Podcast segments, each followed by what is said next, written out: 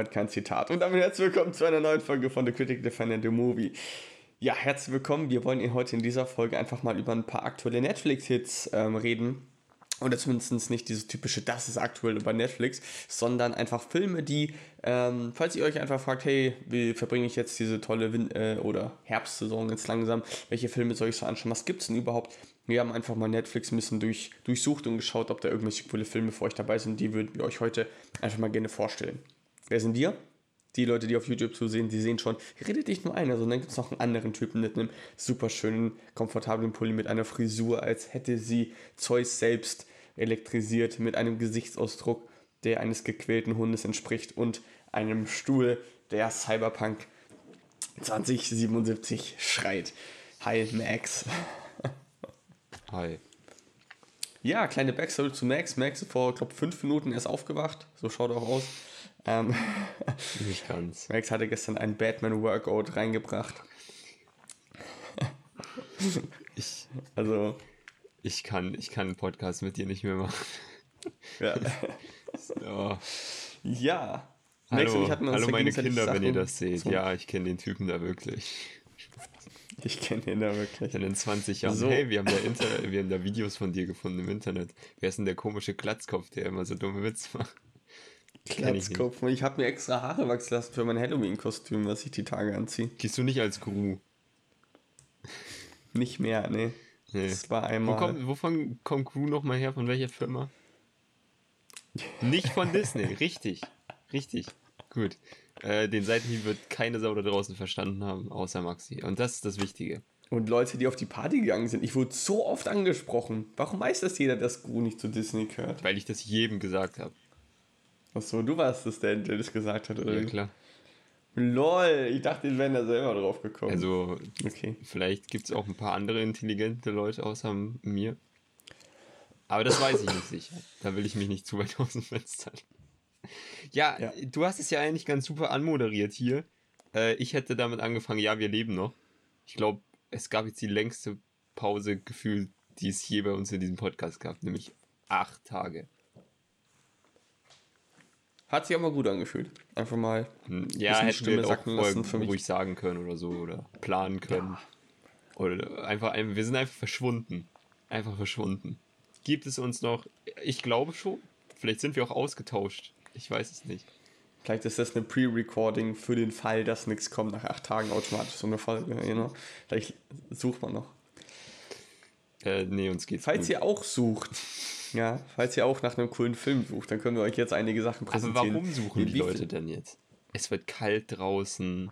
Das heißt, man geht nicht mehr auf irgendwelche Dates draußen, sondern nein, man, man macht jetzt Netflix und Chill-Dates oder man geht keine Abenteuer Ein mehr erleben, sondern man ja, nimmt den Hund, die Katze, weiß ich nicht, vielleicht auch nur die Kakerlaken äh, in den Arm, die bei ihm zu Hause mitleben, mümmelt sich so ein bisschen ein in, in so eine Decke und möchte einfach, ja, nicht nur von außen, sondern auch von innen erwärmt werden, von schönen Filmen.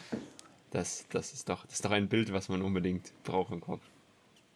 Gut. Ich habe jetzt gerade überlegt, ob ich hier einfach jetzt gerade mal einen Übergang mache zu, zu einem Film und ich habe hier gerade zwei Optionen gehabt. Eine gute Überleitung und eine schlechte Überleitung.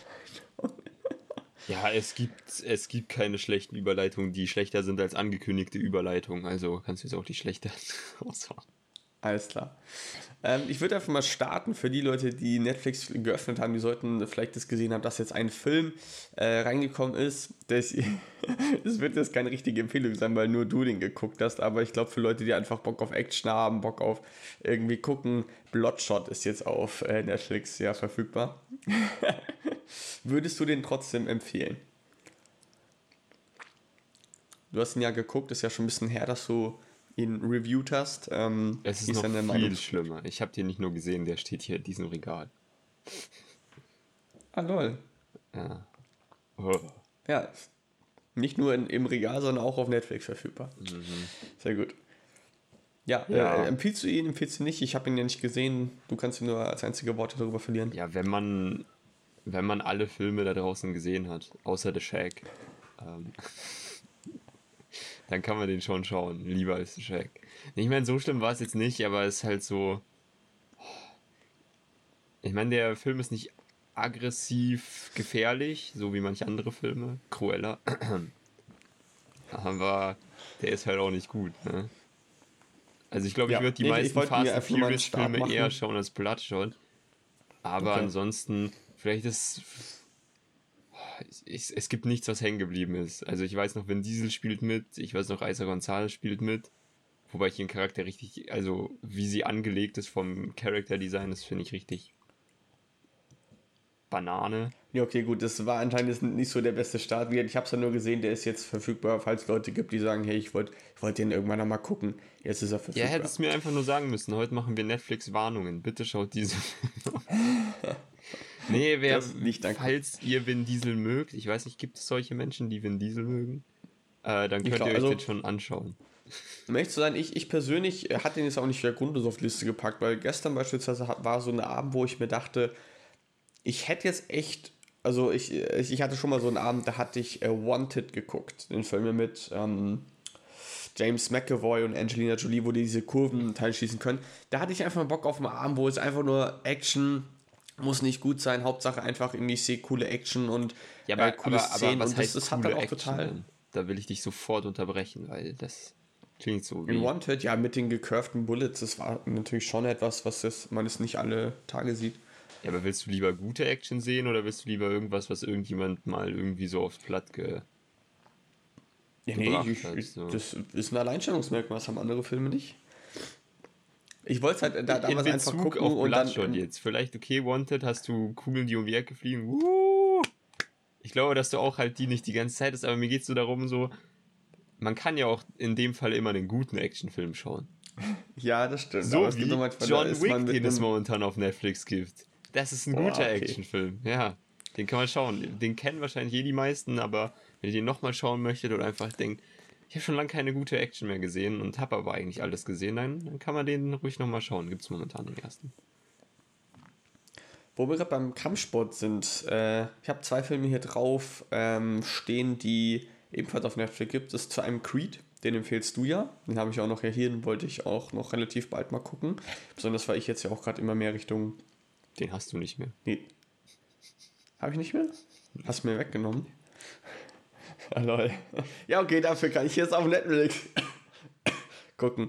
Ja, also Creed gibt es ähm, auf Netflix und unter anderem, was ich dich fragen wollte, ob du den schon gesehen hattest, äh, Southpaw mit äh, Jake Gyllenhaal. Ich, ich habe Creed gesehen, ich brauche keine Boxerfilme mehr.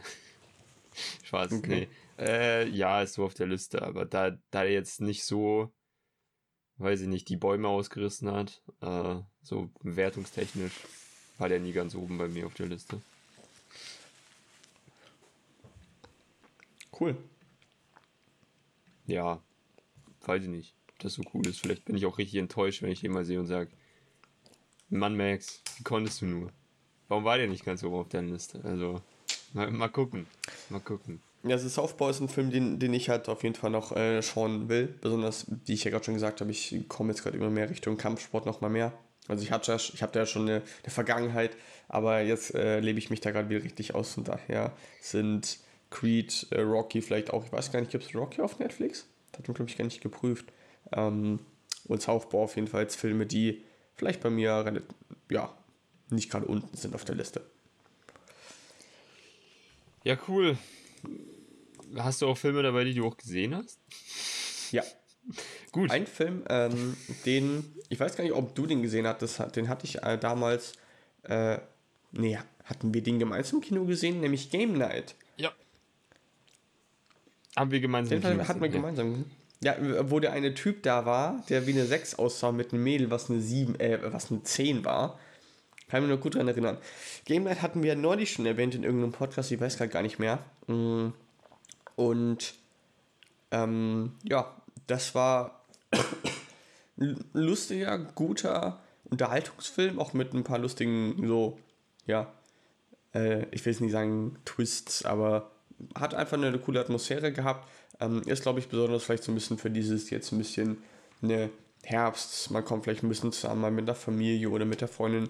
Ähm, das Game Night, ein Film, der ist auf jeden Fall sehr cool. Es geht quasi darum, dass äh, es so eine Gruppe von Menschen gibt, die kommt immer zusammen und hat dann so eine Spiele, einen Spieleabend, wo die eben Kartenspiele, verschiedene Sachen einfach halt spielen, was die möchten. Und sie probieren halt auch immer eine Stufe höher zu gehen, um einfach die anderen auch ein bisschen zu beeindrucken. Und das ist dann am Ende eine ziemlich coole Dynamik, die äh, dann da eintritt und weil halt dann vielleicht ein, etwas Echtes passiert und dann weiß man nicht ganz, ist es jetzt Spiel oder ist es echt und ja. Einer meiner coolsten äh, Szenen fand ich noch immer, wo dann quasi der eine so die Tür aufbricht und sagt, alle runter! Und jeder ist so, ist es jetzt echt oder nicht? Also ist halt erst die Frage und dann, okay, bevor wir loslegen, hat irgendjemand eine Glutenallergie. ja, fand ich einfach lustig. Ähm, hat so ein paar kleine Highlights, ist keine, jetzt 10 von 10, ist auch keine 9 von 10, aber waren so eine schöne 7,5, 8 von 10 hat er schon verdient. Also wie alle Filme, die du bewertest. Yes. Ja gut. Äh, ich habe äh, einen, einen Film auf meiner Liste, der heißt... Nee. Jetzt brauchen wir eigentlich einen ganz harten Cut. Der heißt Once Upon a Time in America. Ich weiß nicht, ob davon Menschen schon mal gehört haben. Äh, vielleicht Sergio Leone schon mal gehört. Vielleicht Robert De Niro schon mal gehört. Das ist nämlich ein Film, der. Da habe ich mich gefreut, dass der jetzt äh, verfügbar ist. Auch in einer fast, also in der weit verbreiteten guten Form, denn der Film musste in seiner Kinoversion ist, glaube ich, sehr stark zerschnitten werden, was ja scheiße war. Dann gab es, ähm, wenig später gab es dann diese Fassung und es gibt auch noch eine noch längere Fassung. Die hier ist äh, knapp vier Stunden, drei Stunden 50. Es ist der letzte große Film von Sergio Leone gewesen. Sergio, Sergio Leone wiederum kennt man vielleicht von ähm, Spiel mir das Lied vom Tod oder halt im englischen Once Upon a Time in the West oder der Dollar-Trilogie. Ähm, unter anderem natürlich The Good, The Bad, The Ugly, beziehungsweise zwei glorreiche Halunken. Ich habe den jetzt eigentlich auch gesehen, deswegen habe ich ihn gleich mit auf die Liste genommen. Ich habe den vor zwei Tagen gesehen. Äh, man muss sich halt Zeit nehmen, aber die Nächte werden länger, ne? Es wird früher dunkel, da kann man sich auch mal schon um 18 Uhr hinsetzen und äh, Kinoabend beginnen oder um 19 Uhr, dann ist man auch noch zu menschlichen Zeiten fertig damit. Und das ist ein besonderer Film, wie eigentlich alle Sergio Leone-Filme. Und ähm, Robert De Niro ist äh, stark hier. Ich, ich will eigentlich nichts über den Film verraten, soll man einfach erleben. Ist, äh, ist ein guter Film. Und ich werde demnächst darüber mal ausführlich reden. Sehr schön. Ähm, ich würde einfach gleich anschließen. Ist jetzt äh, in, in America durch in Hollywood. Denn der neunte Film von Quentin Tarantino, Once Upon a Time in Hollywood, mit Leonardo DiCaprio, Brad Pitt, Margot Robbie und tausend anderen großen Namen. Den gibt es ja auch mittlerweile auf Netflix. Ich glaube, das ist schon seit längerer Zeit, deswegen weiß ich auch gar nicht, wie lang der überhaupt da noch bleibt. Aber das ist ja auch ein Film, den liebst du ja sehr, den habe ich auch sehr gemocht. Und äh, für all die Leute, die den noch nicht gesehen haben, beispielsweise auch, was man vielleicht jetzt auch im Doppelpack gleich nennen kann, Django Unchained gibt es ja auch noch hier von äh, Quentin Tarantino, ist ein Film, den ich beispielsweise auch noch nicht gesehen habe, auch ebenfalls oben auf meiner Liste. Ähm, man kann Schande. eigentlich immer so einen schönen Shotglas Schande, Schande, Schande. trinken. Weißt du, den könntest äh, du ja. lieber schauen als Bloodshot, weil hier der Film ist auch recht äh, brutal, sagen wir mal so. Wenn du später erfährst, was ich für einen Film ich gestern dann entschieden habe, da wirst du, da wirst du gucken. Da ja, dann du gucken. hast du wieder irgendwie, weiß nicht, das Sacrifice geschaut. Ich schau, weißt du, Maximilian Nepomuk Prinz ist wirklich der komischste Filmpodcaster, den es gibt.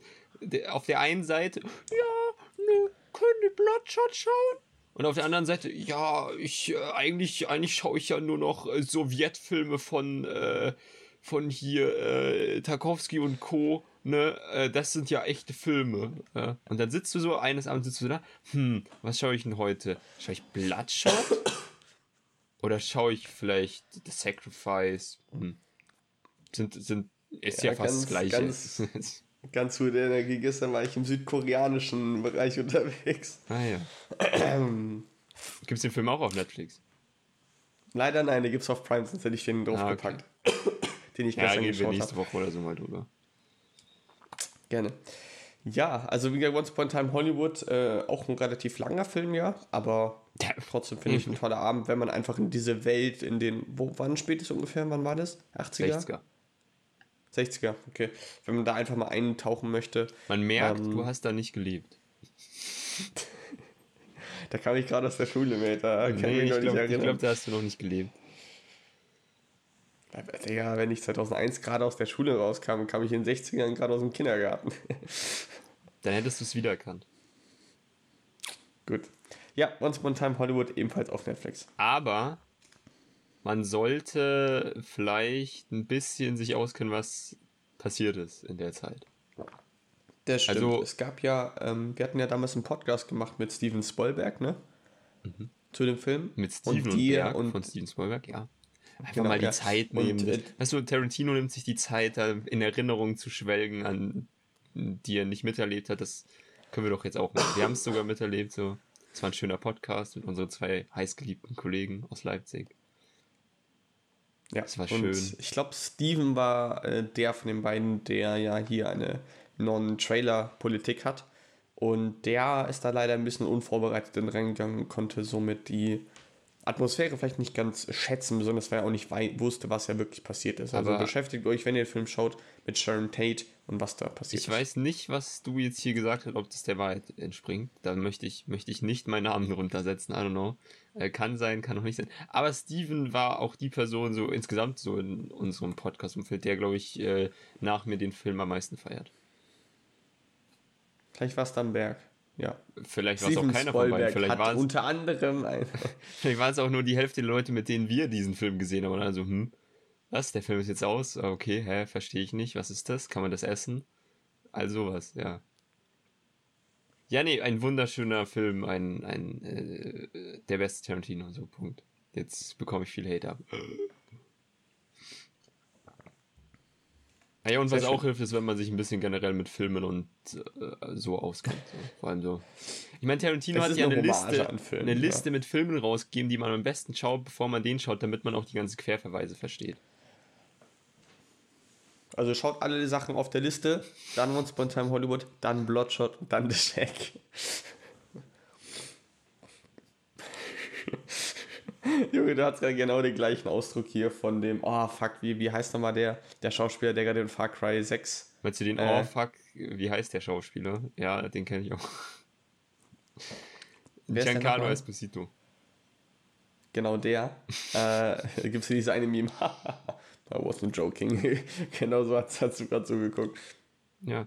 Vielleicht bin ich Giancarlo Esposito. Dann sieht es mir vielleicht nicht an, aber. Kann sein. Was ist ein Film, den hast du noch auf deiner Liste? Oder eine Serie vielleicht auch, ich meine. Nee, habe ich nicht hab gemacht. Habe ich nicht gemacht. Es gibt auch, Serien. Vor allem Serien, Serien gehen ja auf Netflix immer eh durch die Decke. Also habe ich so das Gefühl. Man muss ja nur mal Squid Game anschauen oder Bridgerton oder was war denn noch groß? Daredevil. Daredevil, ja, wobei das war ja, das war ja How to get away with murder. Das war das, das, die Spätantike des Netflix-Universums, war der Daredevil. Ähm, was gab es noch hier? Sex Life war doch groß, The Witcher. Das, die, die sind doch eh alle. kennt doch eh jeder. Weiß jemand, der nicht Netflix kennt, kennt wahrscheinlich die Dinger. Ähm, deswegen habe ich keine Serie draufgepackt. Und außerdem, weiß nicht, habe hab ich dieses Bild eben im Kopf gehabt, es ist draußen dunkel. Man fragt sich, was soll man denn heute Abend tun und nicht die nächste Woche. Äh, und deswegen habe ich einen Film mit draufgenommen, der ein, ja, an die Menschheit glauben lässt. Ja, das, äh, nämlich Crazy Stupid Love. Ein, ein wunderbarer Film. Ein Setze ich meinen Namen doppelt runter. also wunderbar in, in dem Bezug. Ich, ich liebe diesen Film. Ich weiß aber auch, dass er ein paar Schwächen hat. Deswegen ist es so einer der wenigen Filme, so die ich so sehr oft schaue, den ich nur so eine 8 von 10 gegeben habe. Ähm, der Film ist an manchen Stellen ist der einfach fantastisch. Er, er ist fantastisch. Er verliert sich aber, finde ich, am Ende so ein bisschen. Und es gibt so einen Handlungsstrang, der nicht so gut ist wie die anderen. Aber ansonsten ist es ein Film, der vor allem eben mit einer Storyline, nämlich mit der äh, rund um Steve Carell und Ryan Gosling halt einfach mal so gut ist, so gut wie alle anderen Komödien und Romcoms auf dieser Erde kombiniert es nicht schaffen könnten.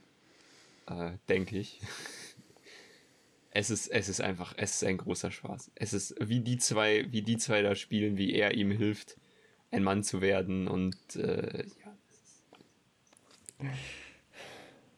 Es ist wunderschön. I'm, I'm, going to help you rediscover your manhood. Any idea where you have lost it? ja. Also Crazy Stupid Love ist ein Film, wo ich mir wirklich wünsche, den nochmal zu sehen, ohne dass ich weiß, was passiert. Weil das Ende halt auch echt cool ist, wenn halt alles so aufeinander dann trifft. Es macht wirklich riesig Spaß. Es ist eine tolle, ein toller Film, finde ich, der auch viel lehrt. Also das zu einem auch. Man sollte ähm, den in Schulen lustig. zeigen, oder? Hm? Man sollte den in Schulen als Grundausbildung zeigen. Total. Ja. Also streich einfach den. Was können wir streichen? Den.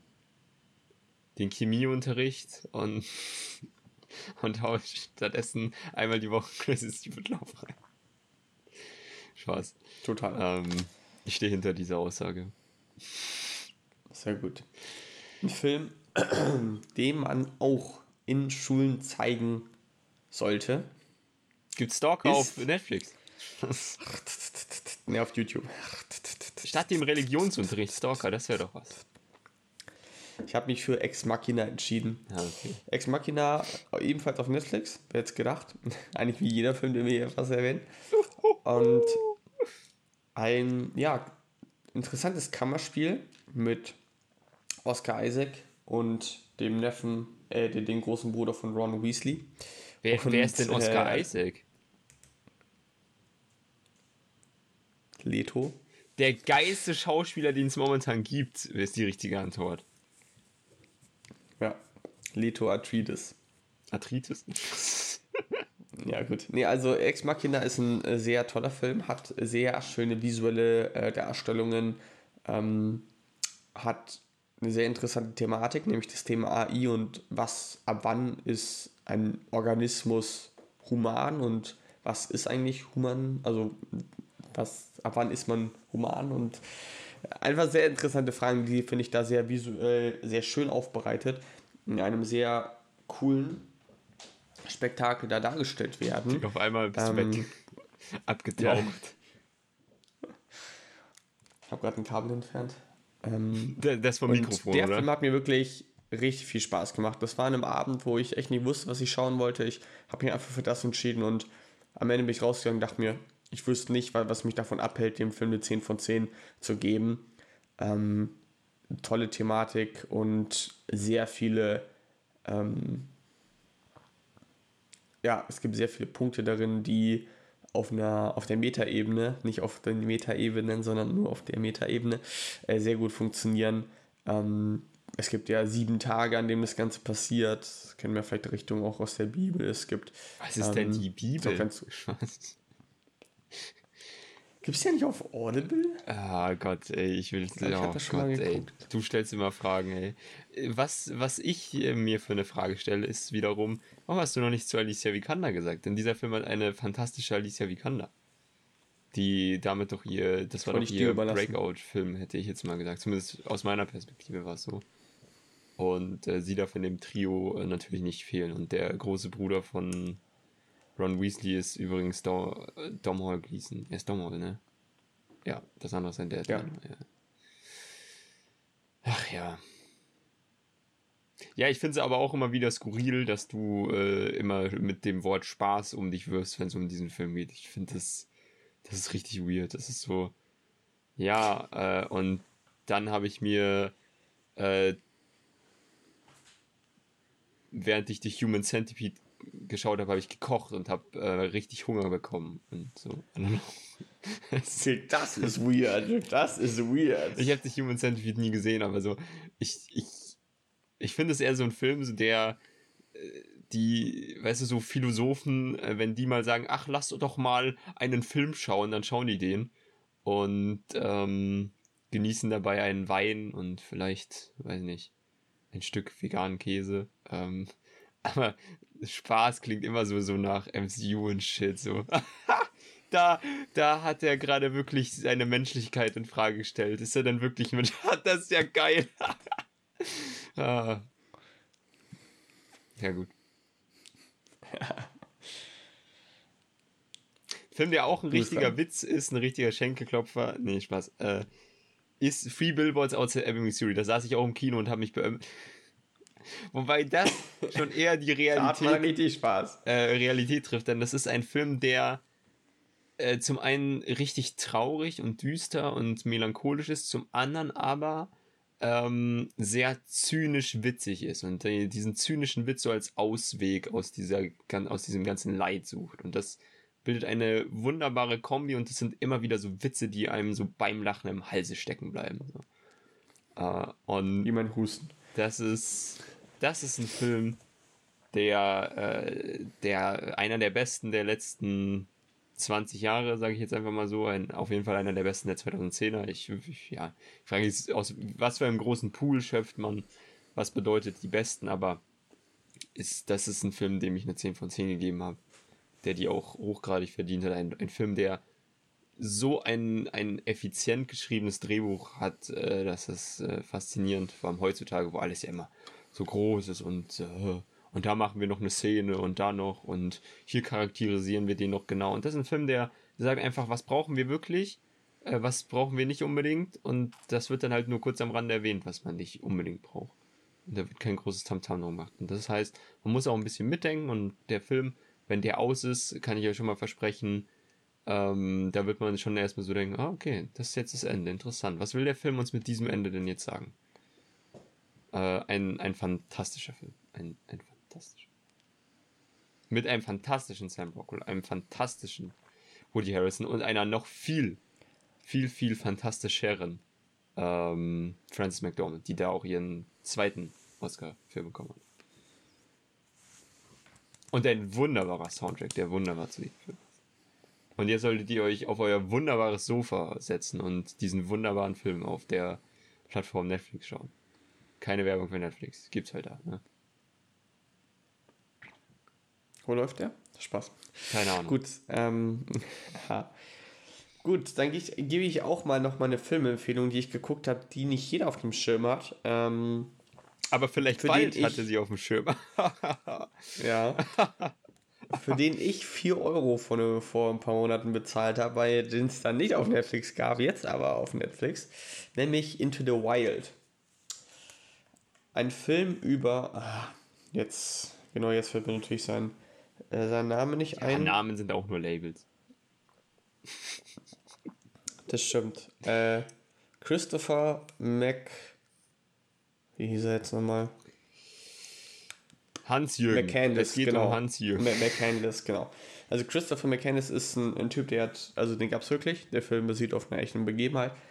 Und der Typ hat sich dazu entschieden, nach seinem äh, Abschluss, musste Highschool, glaube ich, dann gewesen sein, all sein Geld, was er angespart hat und was er so bekommen hat von seinen relativ gut lebenden Eltern, einfach zu verbrennen, zu, also zu, zu spenden, wegzuschmeißen, den Rest, den er dann, dann noch hatte, und dann einfach seine Sachen zu packen und in die Wildnis zu gehen. Und der Typ ist ein sehr intellektueller Mensch, äh, ein Mensch mit viel Intellekt und der sehr intelligent ist und viele Bücher gelesen hat, viel sich mit Lebensphilosophie, was macht einen glücklich, ähm, beschäftigt hat, eben auch natürlich im Zusammenhang mit der Natur. Und das liefert dann am Ende einen Film mit tollen Aufnahmen, wo wir ihn und seine Reise da ein bisschen sehen, gemischt mit seiner Schwester, äh, die sich fragt, äh, eben wie, wie es ihm so auf dieser Reise ergangen ist.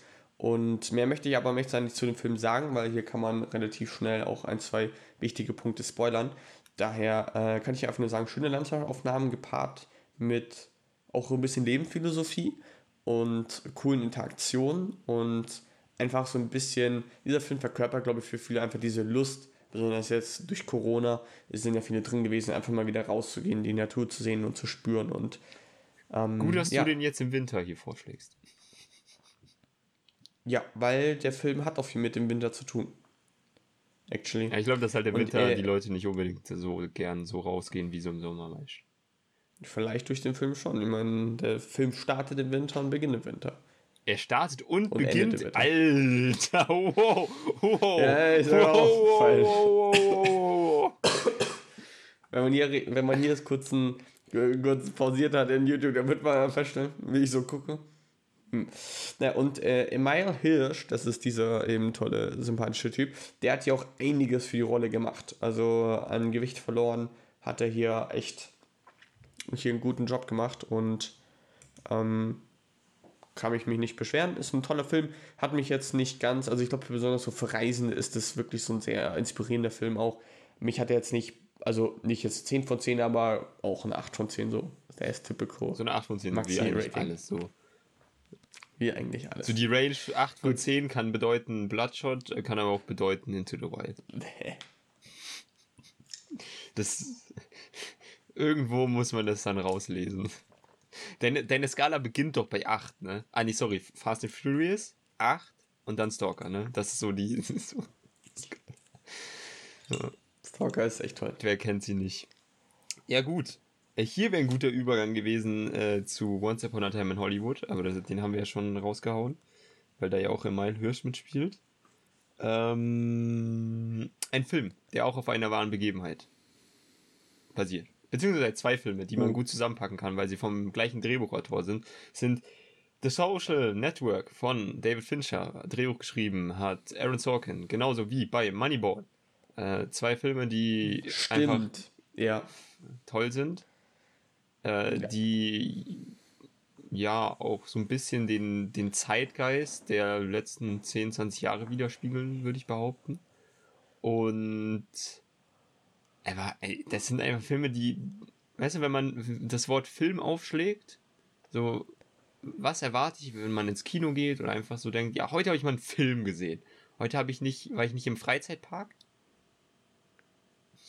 sondern heute habe ich einen Film gesehen äh, dann, dann kriegt man solche Bilder. Weil das sind Filme, die beginnen nicht mit, ah, wir werfen den Leuten irgendwas in die Fresse, so irgendwie so ein paar Lichteffekte, sondern wir brauchen eine Geschichte. Und diese Geschichte soll geil erzählt sein. Und dann kommt halt, kriegst du halt so jemand wie Aaron Sorkin, der kommt dann da, wirft dir so ein Drehbuch entgegen, was er halt einfach wieder äh, fantastisch geschrieben hat, weil er nichts anderes kann, glaube ich. Und dann denken die so, ja, daraus machen wir jetzt auch einen geilen Film. Und dann, und dann gehst du als Zuschauer da rein. Hast, wenn der Typ also was, wenn der Typ hobbymäßig voll gern malt oder so. Weißt du? Der ich, kann ja, nichts okay, anderes. Ja, die. Gemeint natürlich mit, er kann keine schlechten Drehbücher schreiben. Weißt du, wenn der sich hinsetzt und sagt, ich schreibe jetzt ein Drehbuch, dann weiß die Welt halt eigentlich so, okay, in einem Jahr oder in zwei oder drei, ich weiß jetzt nicht, wie sein Schreibtempo ist, kriegen wir wieder ein gutes Drehbuch. Ja. Und äh, ja, dann als Zuschauer guckst du den und denkst ja, war halt einfach geil. Ne? Vor allem, brillant geschriebene äh, Dialoge und das sagen nicht nur ich, das sagt auch ein gewisser Quentin Ta Tarantino. Äh, ich weiß nicht, ob man den kennt. Der findet die Drehbücher von ihm auch ganz geil. Ja. Eigentlich kann man gleich noch einen dritten auf die Liste packen, nämlich den, äh, die, das Netflix Original äh, Trial of the Chicago Seven. Den hat er ja auch geschrieben und Regie geführt. Kam auch letztes Jahr raus. Kann man einfach so ein Aaron Sorkin-Wochenende machen. Einfach äh, Freitag den einen, Samstag den einen, Sonntag den anderen. Und dann, dann hat man einfach drei gute Filme gesehen. Ja. Sehr nice. Ja, ich, äh, Trial of the Chicago 7 habe ich noch nicht gesehen, aber die anderen beiden kann ich unterstützen. Moneyball. Nerdkultur hat ihn ja, glaube ich, als den besten Film aus, 2000, aus den 2010er Jahren, glaube ich, sogar betitelt, oder? Mhm. War das Nerdkultur oder jemand anderes? Das, das war der gute Marco, ja. Das war Marco unser Kollege. Und ähm, ja, also und Social Network Geschichte über Facebook, auch sehr brutaler Film, finde ich, ähm, was die das Mentale angeht. Also was da alles im, äh, so war mit den Machtkämpfen und Betrügen und äh, Aufbau und alles, war schon hart, finde ich, anzusehen. Das war nicht leichte Kost, weil es aber auch so gut geschrieben war. Ein Film, der ebenfalls auf Oh, auf. Oh. ah, wo, wie viel kostet das denn im Monat? Auf einer wahren Begebenheit beruht, so. ist ein Film über den Wolfen, der sich besonders an der Wall Street so entlang äh, treibt, nämlich The Wolf of Wall Street. Martin Scorseses großer Film, der damalige Oscar-Skandal war, der ja nicht an Leonardo DiCaprio ging, trotzdem wahrscheinlich dann verdient an Matthew McConaughey in Dallas Buyers Club. Ja, würde ich, würd Und ich der Film, ähm, der Film 2014 war das ja, glaube ich, der hat ja echt einiges abgeliefert und einige Perform äh, Leute da wirklich richtig gut ins Rampenlicht auch gestellt. Jonah Hill hat ja auch, glaube ich, nur 90.000 Euro für den Film bekommen oder 70.000. Ähm, hat dadurch halt auch die Chance bekommen zu zeigen, was er konnte. Der Film hat echt einiges gemacht und ähm, ich hatte den echt nicht so gut in der, also ich hatte den gesehen und war dann so okay, aber ich habe erst danach richtig verstanden, was für eine krasse Geschichte eigentlich erzählt wurde Und ähm, daher auch ein Film, den ich, wo ich sagen würde, wenn ich einfach eines Abends gar nicht weiß, was ich schauen kann, ist das auf jeden Fall ein Film, der ja dazugehört. Es geht ja um die echte Geschichte von Jordan Belfort, einem ja, Broker, der Leuten damals die sogenannten Penny Stocks angedreht hat, ähm, quasi Unternehmen, die nicht, also die Potenzial haben, aber noch nicht wirklich am Start sind und da bekommst du relativ gute Kommissionen, wenn du halt viel verkaufst und dadurch ist er halt komplett reich geworden, aber auch so mit sein, ist nicht nur sein Geldkonto nach oben gegangen, sondern auch sein Ego und sein Wahnsinn und das hat er dann hier in diesem äh, Film hier sehr schön dargestellt, eben durch Leonardo DiCaprio eben verarbeitet. Also eine 8 von 10. Weil ich, um jetzt eigentlich weiß gar nicht, was ich dem Film geben würde, aber ich glaube, ich müsste ihn vorher nochmal gucken. Es gibt natürlich nicht nur diesen Martin Scorsese-Film auf Netflix. Es gibt sicher ein paar. Äh, einen, den ich nochmal herausstellen noch möchte, äh, der ja. vor zwei Jahren große Wellen geschlagen hat, aber ich glaube, so, der ist noch nicht im allgemeinen Zeitgeist äh, angekommen. So, was waren die geilsten Filme der letzten Jahre? Ist die Irishman. Ich glaube, es liegt auch daran, weil die Irishman halt auch fast vier Stunden geht, glaube ich. Oder sogar vier, ich weiß es nicht. Hier ist ein kleiner Ausschnitt von der Irishman, der ist 88 Minuten lang. Ja, äh, wurde viel Witze drüber gemacht. Aber ich frage mich halt echt so mittlerweile so, wer hat diesen Film wirklich gesehen? So. Also, ich weiß es nicht. Ich habe den gesehen. Ja, gut, das weiß ich, hoffe ich zumindest zu wissen, denn wir haben da einen Podcast drüber gemacht. Ich finde, ich find, der Irishman ist einfach fantastisch. Ich, ich finde, der Irishman ist so einer der wenigen Mafia-Filme, den man eigentlich braucht. Und ich, ich will den eigentlich nochmal schauen. Muss halt irgendwie schauen, wann und äh, ob es an einem Stück sein muss, weiß ich auch noch nicht ganz. Eigentlich, eigentlich will ich schon, aber es gibt ja noch ein paar andere Filme, die ich mir dieses Hallo. Jahr noch vorgenommen habe. Hallo, ich kann die nächste Woche nicht in, in die Arbeit kommen. Ich muss der Irishman gucken. Ah ja, verständlich, alles gut. Nee, weil ich hier, ich, ich, ich weiß nicht, fand vor allem Al Pacino und hier endlich mal wieder ein paar richtig geile Szenen gab, wobei er ja dann. Nee, es war im gleichen Jahr, ne? Äh, Im gleichen Jahr hatte er davor auch schon in Once Upon a Time in Hollywood, hat er auch ein, zwei geile Szenen. Es ist, ich finde, der Film ist fantastisch. Das einzige Problem an, an The Irishman ist halt, dass die Aging und dass äh, Robert De Niro auch als 40-Jähriger so mit einem Kreuz eines 80-Jährigen rumläuft oder 70-Jährigen. Das fällt halt auf wenn man genauer hinschaut. Aber ansonsten finde ich, die Irishman ist, ist, hochgradig unterschätzt. Und äh, den sollte man unbedingt gesehen haben. Wo wir gerade bei Scorsese sind, dann würde ich gleich Shutter Island noch mit ranpacken. Ein Film, den ich leider noch nicht gesehen habe, der gestern so kurz davor war, von mir geguckt zu werden. war dann aber nicht in, der, in der Stimmung. Ich habe mir dann Trailer angeschaut und war so, mh, das war einen anderen Abend. Besser, schaut sehr gruselig, sehr thrillerhaft aus. Da hatte ich gestern Abend nicht so viel Lust, aber soll richtig gut sein.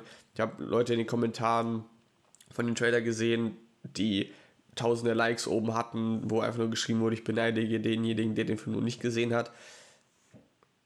Ich habe ihn noch nicht gesehen. Ich freue mich schon sehr darauf, ihn zu sehen und weiß, dass es ein Gem ist, den ich noch nicht äh, erforscht habe. Ah, ah, Jetzt hätte ich ja einen super Übergang, aber äh, ich habe auch Goodfellas von Martin Scorsese, habe ich auch noch auf der Liste. Äh, das ist so ja, ein bisschen... du hast doch gesagt... Nee, du hast gesagt, äh, hier, der Irishman ist der einzige Mafia-Film, den man braucht. Daher ist deine Aussage jetzt konträr, wenn du Goodfellas nennst. Äh, das ist auch mein Kritikpunkt an Goodfellas. Ich finde, das, das meiste, was Goodfellas macht, und Goodfellas ist ein äh, richtig guter Film. Ähm, aber das meiste, was Goodfellas, finde ich, macht, so im Mafia-Bereich, macht auch die Irishman und geht dann aber noch einen Schritt weiter. Aber Goodfellas ist so ein bisschen die Mafia-Version von The Wolf of Wall Street. Und ich glaube auch, ähm, Leute würden The Wolf of Wall Street gar nicht so geil finden, wenn sie auch alle Goodfellas gesehen hätten, weil einiges, was Wolf of Wall Street eben macht, macht Goodfellas auch. Und hat es halt aber schon 30 Jahre früher gemacht. Und Goodfellas ist sehr relevant, weil damals hatten wir auch Joe Pesci und De Niro zusammen hier. Und es, das ist so ein ganz klassischer Mafia-Film. Ähm, wirklich schön mit Aufstieg, vielleicht auch mit Fall, wer weiß. Und mit so die, die, dieses ganze, das ganze Schöne, was Leute dann eben an der Mafia fanden, kommt unter anderem auch hier natürlich auch der Pate und so, aber das ist so ein das ist so ein Film, wenn du Mafia-Film aufschlägst, dann ist das so der klassische Mafia-Film. Aber halt auch da weil Scorsese ist so bis zur Perfektion, aber ich finde, so im direkten Vergleich mit The Irishman zieht er aus meiner Perspektive, so von der, zumindest aus heutiger Perspektive, äh, den leicht den kürzeren. Und es ist aber ein Film, den man halt trotzdem gesehen haben sollte. Vor allem finde ich, ist der Film eben interessant für Wolf of Wall Street Fans. Ja. Ich bin richtig erschrocken, so was, was ich da entdeckt habe, was Scorsese dann wieder gemacht hat, ein paar Jahre später, also ein paar, 30, 40. Ja. Ich glaube, so viele Jahre sind es gar nicht dazwischen. Ich glaube, das war 90er, nevermind. Egal. Gut. Ein weiterer Film. Max, sag du mal kurz eins. Eins. Zwei. Oder Uncut Gems. Denn äh, das war auch ein richtiger Gem. Den Übergang nehme ich jetzt noch so halb mit. Äh, den man gesehen haben sollte. Uncut Gems ist ein sehr guter Film. Punkt. Und jeder, der was anderes sagt, hat keine Ahnung von Filmen. So, äh, Spaß beiseite. Also, natürlich ist es ein guter Film, es ist aber auch ein anstrengender Film, aber ich finde, das ist genau das Interessante. Äh, Filme müssen nicht immer den Knight in Shining Armor als äh, Protagonisten haben, in meinen Augen. Es kann auch mal jemand sein, der äh, schon eher, ja, in der Hinsicht zum Nachdenken anregt, dass er nicht unbedingt eine Identifikationsfigur sein muss als Protagonist. Und äh, das ist aber nicht das einzig Coole. Das andere Coole ist halt, dass die Safti-Brüder den Film gemacht haben. Und die Safti-Brüder sind zwei der interessantesten jungen Filmemacher. Sie haben unter anderem Good Time mit Robert Pattinson gemacht und damit eigentlich schon so zwei eigentlich verlorene Karrieren wieder gekickstartet. Einmal die von Pattinson, einmal jetzt die, zumindest so ein bisschen, zumindest weiß die Menschheit jetzt, dass Adam Sandler äh, schauspielern kann. Wie Kopfschütteln, Kann was soll das? gehen. Er kann aber auf den Sack gehen. Ja, aber das musst du halt auch erstmal. Das ist einfach. Ich lebe mit ihr. Also ich lebe nicht mit dir, aber ich mache mit dir Sachen. Das ist Was da deine Freundin zu sagt, wenn die hört, du lebst mit mir. Oh, oh, oh. oh, oh. okay, Matt. Wann heiraten wir noch? Sag du ein. Sag du eins, Eins, zwei. Was kommt nach eins. zwei? Nein. Du hast gesagt, ich soll eins sagen. ja, aber jetzt. Zwölf, Nein. Drei? Drei. Vier. fünf, Sechs. acht, äh, sieben. Richtig, sieben ist auch ein Film, der äh, ja auch auf Netflix ist und den wir beide auch empfehlen können. Ja, von David Fincher ist ein großer Film, der damals nach Alien 3, nachdem man den gemacht hatte, ihn noch irgendwie retten konnte, als, als Filmregisseur ernst genommen zu werden. Wo wir gerade bei David Fincher sind, kann man natürlich, wenn man sagt, hey, man hat da richtig Bock, kann man natürlich sieben, dann auch danach direkt natürlich auch Fight Club gucken. Ähm, sieben, aber ein harter Film, super düster, super rau, super Psycho und was da alles abgeht, das ein Film, den vergisst man echt nicht so leicht. Und äh, Max ist auch immer geflasht von diesem Übergang. Anstatt dass er einfach fragt, wie viel Todsünden gibt's oder so. Jetzt sag mal Nee. eins, jetzt sag mal drei, jetzt sag mal fünf. Allem, du hast genau dann die, die sieben übersprungen. ja, auch von uns beide Empfehlung, oder? Ist ja einer dann der, ich glaube sogar, was ist das, Top 20 Filme? Oder? Ja, in er letzter gibt es 20 zu viel Bewegung da drin. Ja, ja, einfach irgendwo da. Ich, ich lege mich da nicht mehr so fest. Ja, nee. Aber das war ein Film, nach dem dachte ich mir wirklich so, oh, das Leben ist schön. Oh, wir leben in einer wunderschönen Welt. Und dachte mir, ach, jetzt bin ich einfach, mein Herz ist erfreut. Oh, ja. Den hätte ich Cool. vorhin als Beispiel nennen sollen, als du über Ex Machina geredet hast. Oh, ja, sieben ist äh, fantastisch. Genauso wie auch sehr düster, Beasts of No Nation, den ich ja letztes Jahr das erste Mal geschaut habe. Einer, glaube ich, der ersten Netflix Original Filme gewesen von Cary Fukunaga, der jetzt ja den letzten Bond gemacht hat und True Detective.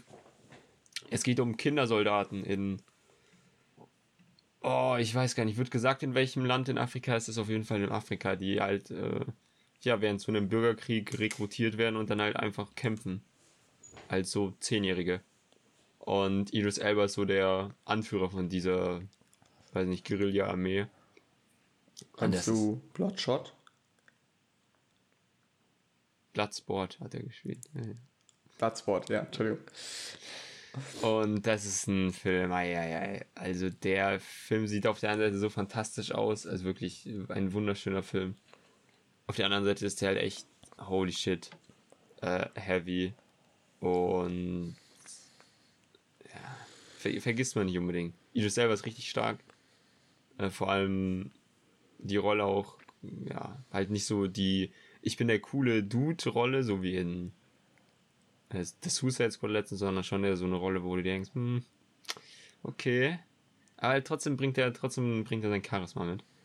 Und das macht das dann umso cooler und umso, ja, diskutabler.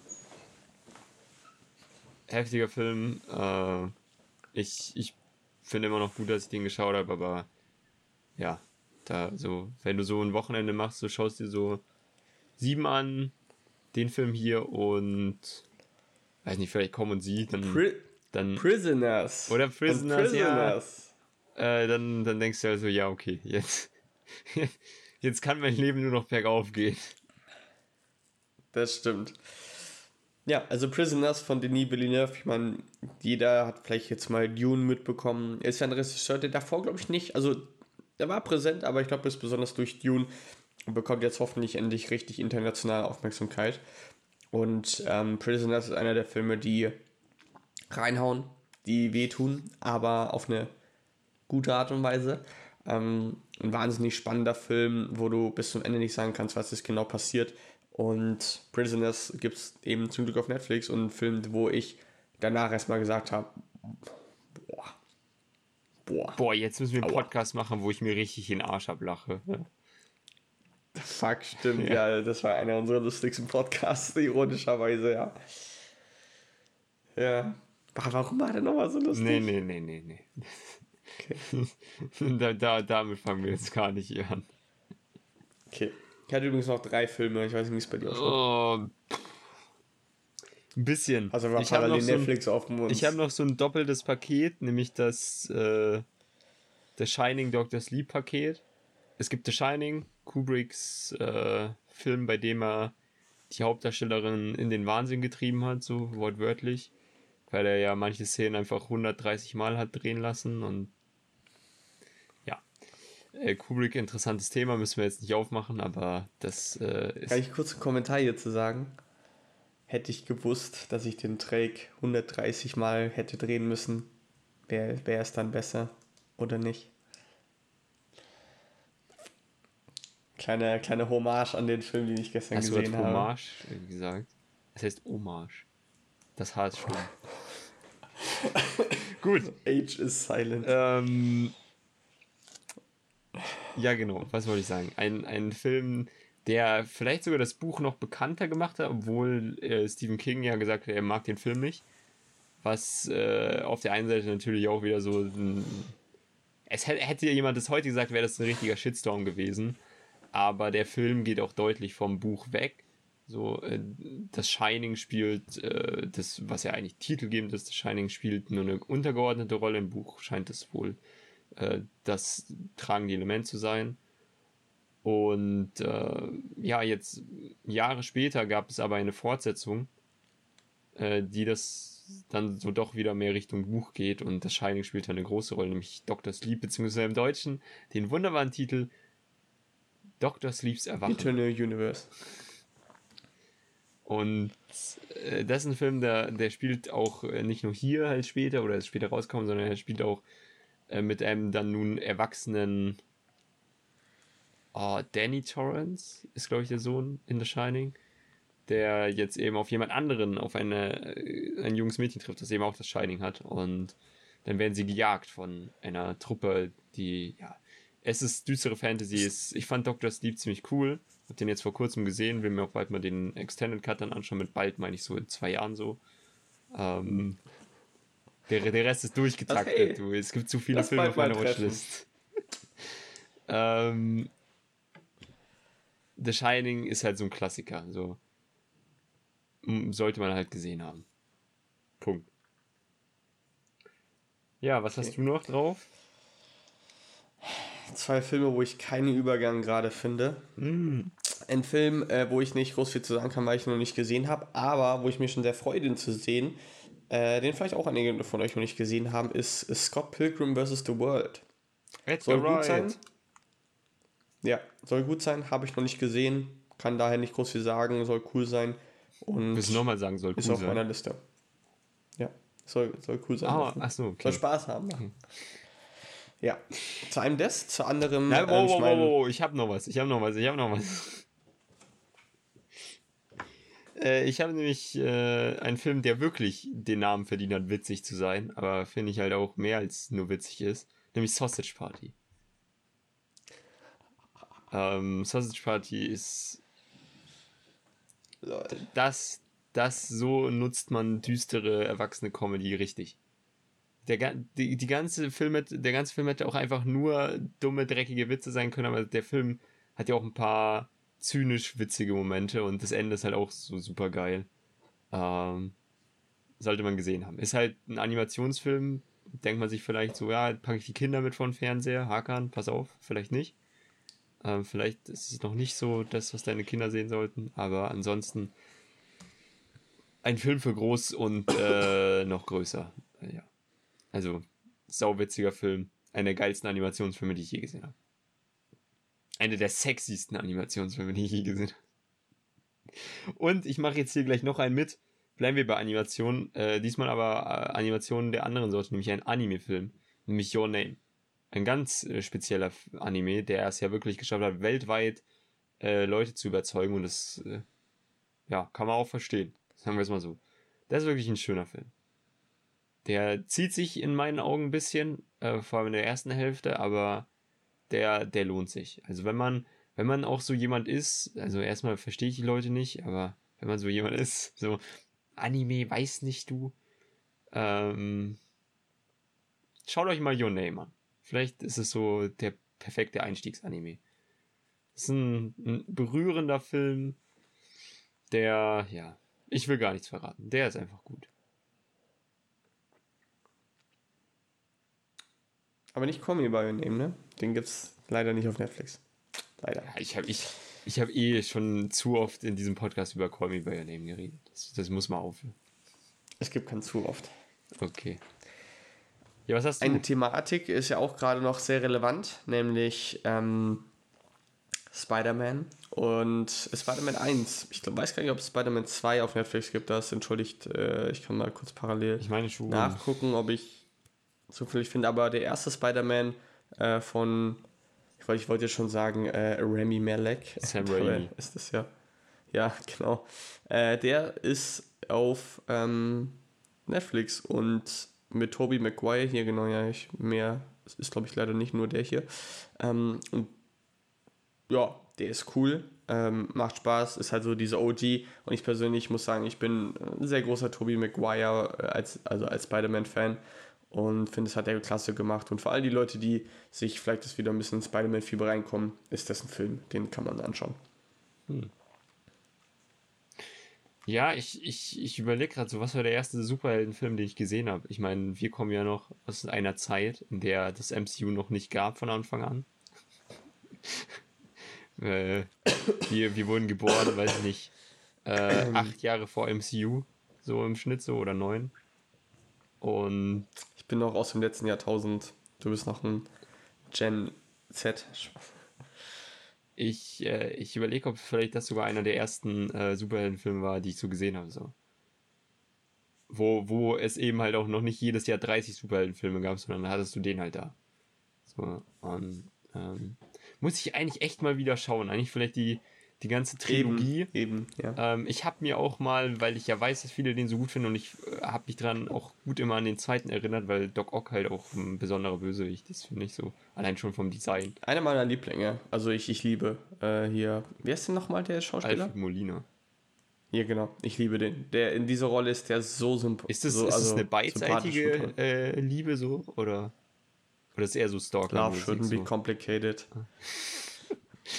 ähm, ja. Den, den habe ich hier sogar mal, als er irgendwo bei so einer Aktion bei Saturn, Mediamarkt oder so, oder an einem anderen Elektromarkt, den ich nicht so oft besuche, das sind die zwei, die ich am häufigsten besuche, äh, gab es ja mal so irgendwie Filme für 5 Euro. Und da habe ich mir den mitgenommen, weil ich weiß, dem, dem will ich eigentlich mal wieder schauen. Dem habe ich ihn einfach in meinem Regal stehen. Gut. Oder auf Netflix. Also mein Lieblingselektromarkt, wo ich am gerne hingehe, um Filme so mir zu holen, ist halt Max. Aber keine Produktplatzierung an der Seite. Gut, ich habe dann nur noch einen Film. Ja, ich nicht. Ähm, ich habe noch Magic Mike zum Beispiel. Okay. Magic Mike ist ein Film für alle Menschen. Okay, vielleicht nicht für die Jüngsten, es ist auch sehr sexuell, aber wenn, wenn man einen Film möchte, in dem attraktive junge Männer tanzen, sexuell tanzen, dann ist es der richtige Film. Wenn man einen Film möchte, in dem Matthew McConaughey Gitarre spielt und singt, dann ist das der richtige Film. Wenn man einen Film möchte, bei dem es darum geht, äh, ja, wirklich das zu tun, was man liebt, dann ist das der richtige. Wenn man einen äh, Film möchte, den man einfach immer wieder schauen kann, dann ist das der richtige. Ich schaue den, schau den gern so in regelmäßigen Abständen von ein paar Jahren. Hab den dieses Jahr, glaube ich, nochmal gesehen oder Ende letztes. Ist, es ist so im Flug vergangen, das letzte Jahr, finde ich. Ähm, es war wieder gut. Also ich finde, der Film ist echt, der überzeugt in jeder Ebene, in jeglicher Ebene eigentlich, so im Großen und Ganzen. Und ja, der zweite hat das Ende so ein bisschen kaputt gemacht, in Anführungszeichen. Aber der zweite, ich mag den zweiten auch. Ich weiß nicht, ob es den gibt, aber der zweite ist richtig witzig. Also das hier, das ist ein ernstzunehmendes Drama. Und der zweite ist halt einfach nicht ernstzunehmende Komödie. Dann kann man den auch schauen. Es gibt so einen geilen Dialog im zweiten zwischen Channing Tatum und Amber Hart, wo es darum geht, ob sie eher ein Kuchen- oder ein Keksmensch sind. Das, ich, ich liebe diesen Dialog, das ist sau witzig. Ich, ich, ich Amber Hart ist, sorry. Nee, nee. nee. Bist, ja. bist du der dicke Junge aus dem, von Instagram, von dem Trailer-Reaction-Video, was du mir geschickt hast? Yes. Nee, ich. ich ich mein letzter Vorschlag. Achso, ja, ich wollte nochmal schauen, ob ich noch viel mehr habe, aber ich glaube nicht. Sorry. Okay, mein, mein letzter Vorschlag für all die Leute, glaube ich, die Dune mochten, weil sie, weil Dune einfach ein, ein Epos ja, ist. Dem würde ich, glaube ich, ich meine, ich habe ihn noch nicht gesehen, aber oh, es ist ein Film, dem ich mich jetzt vielleicht auch widmen würde. Äh, Troja mit Brad Pitt. Auch ein sehr langer, großer Epos. Ähm, uh, da ist, bekomme ich nicht zustimmende Blicke von Max. Schwierige Boah, Sache. schwierige in, Sache. Schaust richtig in Pain aus. Auf, auf der einen Seite bin ich da eigentlich komplett bei dir, aber zwei große Aber, was die Netflix-Sache betrifft. Ähm, erst große, A große Aber betrifft den Film generell, denn äh, der Film hat, und da kann man halt äh, aus heutiger Perspektive schon mal den Zeigefinger erheben und sagen, hm, ist das gut, dass man das gemacht hat, hat eben aus den geliebten äh, Patroclus heißt er doch, glaube ich, oder? Und Patroclus. Achilles hatte halt eben kein Paar gemacht, sondern Cousins in diesem Film. Das ist halt so ein bisschen. Oh, da darf ich nicht mit meiner Freundin gucken. Äh, das die ist halt so die beide. Und äh, der, die Version auf Netflix ist die Kinoversion und die Kinoversion ist nicht so gut wie die Extended-Version. Also, da ist es okay. auch nicht nur so, so dass, dass, dass der Film einfach irgendwie ein paar Minuten kürzer ist. Der Film hat teilweise andere Versionen einer Szene. Also, es gibt Szenen, da wird zum Beispiel jemand getötet und in der einen Version wird er so getötet und der anderen anders, weil und auch die, das, die Beleuchtung ist leicht anders, all sowas, weil ich glaube, äh, die Kinoversion wurde ohne den Regisseur geschnitten und äh, dann halt erst auf Blu-ray und Co. oder bei dem zweiten Release hat dann der Regisseur äh, das Sagen gehabt da bei dem Extended Director's Cut. Und es gibt auch Szenen, es, teilweise sind die, sind die Bildausschnitte auch anders, weil äh, in, der, in dem Director's Cut gibt es, glaube ich, mehr Nacktheit zum Beispiel. Und das ist dann nicht so, dass die dann halt einfach die Szene rausgelassen haben, sondern die haben die Szene so geschnitten, dass du halt nicht die Brüste einer Frau siehst, sondern genau darüber dann das Bildende ist. Also ich, ich, ich, ich weiß nicht, was, was da genau abging, aber äh, ich habe mir das mal angeschaut und es gibt halt wirklich wahrscheinlich hunderte an Szenen, die leicht verändert sind in dem Cut und der Director's Cut ist erwachsener in der Hinsicht, dass er brutaler ist und mehr Nacktheit zeigt und länger und ausführlicher ist. Also ich empfehle jedem eher Geld für eine Blu-ray auszugeben. Ich habe nämlich tatsächlich, als ich den jetzt auch endlich nochmal geschaut habe, ähm, habe ich den auf Netflix angefangen. Da ist mir eingefallen, hey, es gab doch zwei Versionen, welche ist denn auf Netflix? Und so nach 30 Minuten habe ich gegoogelt und so, schaut die Director's Cut. Okay, aufgehört, bestellt, nach einer Woche weitergeschaut dann. So, oder nochmal neu angefangen, was ja. ja. Aber einfach 30 Minuten sich nicht gegönnt. Ja, nee. Nice. Okay, dann streiche ich das von meiner Liste runter. Dicke Nicht-Empfehlung. Kann ich dir aber ausleihen. Also, Steht irgendwo hier. Ja. Sehr nice. Was okay, auch sehr nice Ja, von meiner Seite aus habe ich nicht mehr. Ja. Ist, äh, ja, was hatte ich denn hier noch? Ah ja, ich hatte noch, also nice ist jetzt äh, vielleicht das Falsche, aber ich hatte noch, hätte ich eigentlich vorhin droppen sollen, auch von Sergio Leone, den ersten Film der Dollar-Trilogie mit Clint Eastwood. Für eine Handvoll Dollar gibt es anscheinend auf Netflix. Äh, sagt zumindest Letterbox kann man sich anschauen, ist ja quasi ein Remake von äh, äh, Yojimbo, dem Film von Kurosawa. Also das Drehbuch ist halt sehr, sehr ähnlich. So ähnlich, dass man dann später Zahlungen an Kurosawa machen musste. Äh, ja, hat den Italo-Western mehr oder weniger geboren, dieser Film. Und auch äh, hier Eastwoods Karriere gestartet. So ein bisschen, zumindest eine große Western-Karriere sollte man schauen und dann kann man halt auch den zweiten sich kaufen oder vielleicht gibt es ja auch irgendwann dann mal und dann äh, The Good, The Bad, The Ugly auch noch schauen. Hat man die ganze Trilogie gesehen. Ansonsten, wenn man beim Western bleibt, Tarantinos bester Western in meinen Augen. The Hateful Eight gibt es auch momentan. Äh, spezieller Western im Schnee. Sieht unglaublich gut aus, dieser Film. Ähm, und ist aber halt auch ein Kammerspiel, was zweieinhalb Stunden oder ich glaube zwei Stunden 50 vielleicht sogar geht. Also es gibt, weiß nicht, die ersten 30, 40 Minuten sind außerhalb, aber das meiste spielt sich ja wirklich in einer Hütte ab. Und es ist an der Stelle fast mehr Theaterstück so. Aber es ist fantastisch. Es ist, ich liebe diesen Film. Also ich kann sehr gut verstehen, dass Leute sich sagen so, Weiß nicht, aber ich finde, wenn man sich hier komplett drauf einlässt, wirklich bei jedem Dialog so mitfiebert, in Anführungszeichen, dann macht der Hateful Eight großen Spaß und aller Schwede ist der brutal. Also, ich, vielleicht sogar Tarantinos brutalster Film, so was, was da teilweise passiert. Ansonsten auch recht heftiger Film, der auch größtenteils in einem Raum spielt, ist der Film Raum oder Ruben mit äh, Brie Larson. Ich glaube, dafür hat sie damals einen Oscar bekommen, bin mir gerade nicht sicher, ja, oder? Ähm, ein Film, wo es darum geht, dass sie entführt wird von jemandem, dann in so einem Kellerraum gehalten wird und dann aber eben auch schwanger von ihrem Entführer ist, glaube ich. ich. Ich meine, sie ist vom Entführer schwanger. Und dann eben dort ihren äh, Sohn in diesem Raum aufzieht, bis er, weiß nicht, 6, 7, 8, 9, 10 Jahre ist. Und ihn versucht dann da rauszuschmuggeln, irgendwie.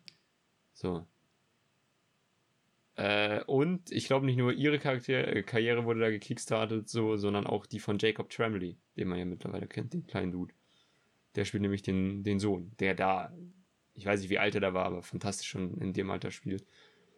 Und das ist ein sehr, sehr heftiger Film auch. Also ist eine schwierige Thematik, ist, äh, finde ich, finde ich interessant. Ich finde auch, äh, wie sich der Film entwickelt, interessant. Das ist so eine richtig gute 8,5 von 10 in meinen Augen. Genauso wie Ready Player One.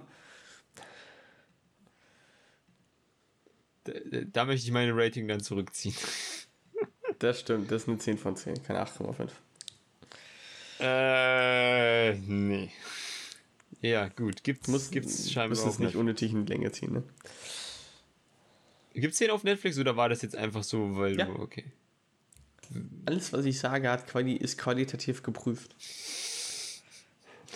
Ja, kann man sich schon anschauen. Ist halt, ist halt ein Spielberg-Film, also kann gar nicht schlecht sein. Der beste Salat. Nee, Alter, jetzt, jetzt mal ganz ruhig hier, nee. Alter. Äh, ja, das ist leichte Unterhaltung. Wer das MCU mag und das für, das für die größten Filme aller Zeiten hält, der hat hier auch eine Menge Spaß, denke ich. Gibt ja solche Menschen. Äh, kann man machen. Kann man machen. Auch coole, cooles Easter Egg von The Shining ist mit drin. So eigentlich so eine ganze Easter Egg-Sequenz quasi. Was äh, man aber auf jeden Fall schauen sollte, und das wären jetzt meine zwei letzten Filme, beziehungsweise den einen sollte man auf jeden Fall schauen, der andere ist so ein bisschen so nischig, sind ähm, Prinzessin Mononoke.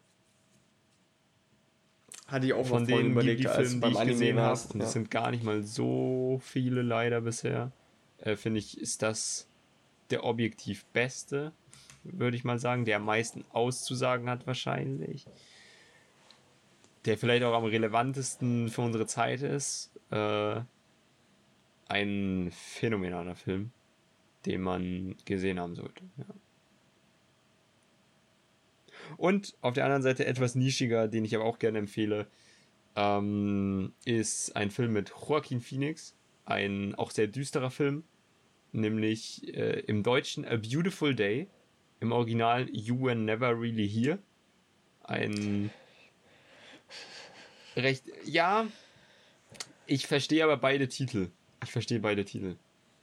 Äh, ich glaube, das eine heißt so, weil das Buch so heißt, auf dem es basiert, der andere, nicht. Äh, also das eine fällt auch im Film. Ich bin mir gar nicht sicher, wie das Buch jetzt heißt. Aber beide Filme, Filmtitel machen, finde ich, wenn man den Film gesehen haben, äh, hat Sinn. Okay, warum man es gemacht hat, weiß ich aber trotzdem nicht. Ja.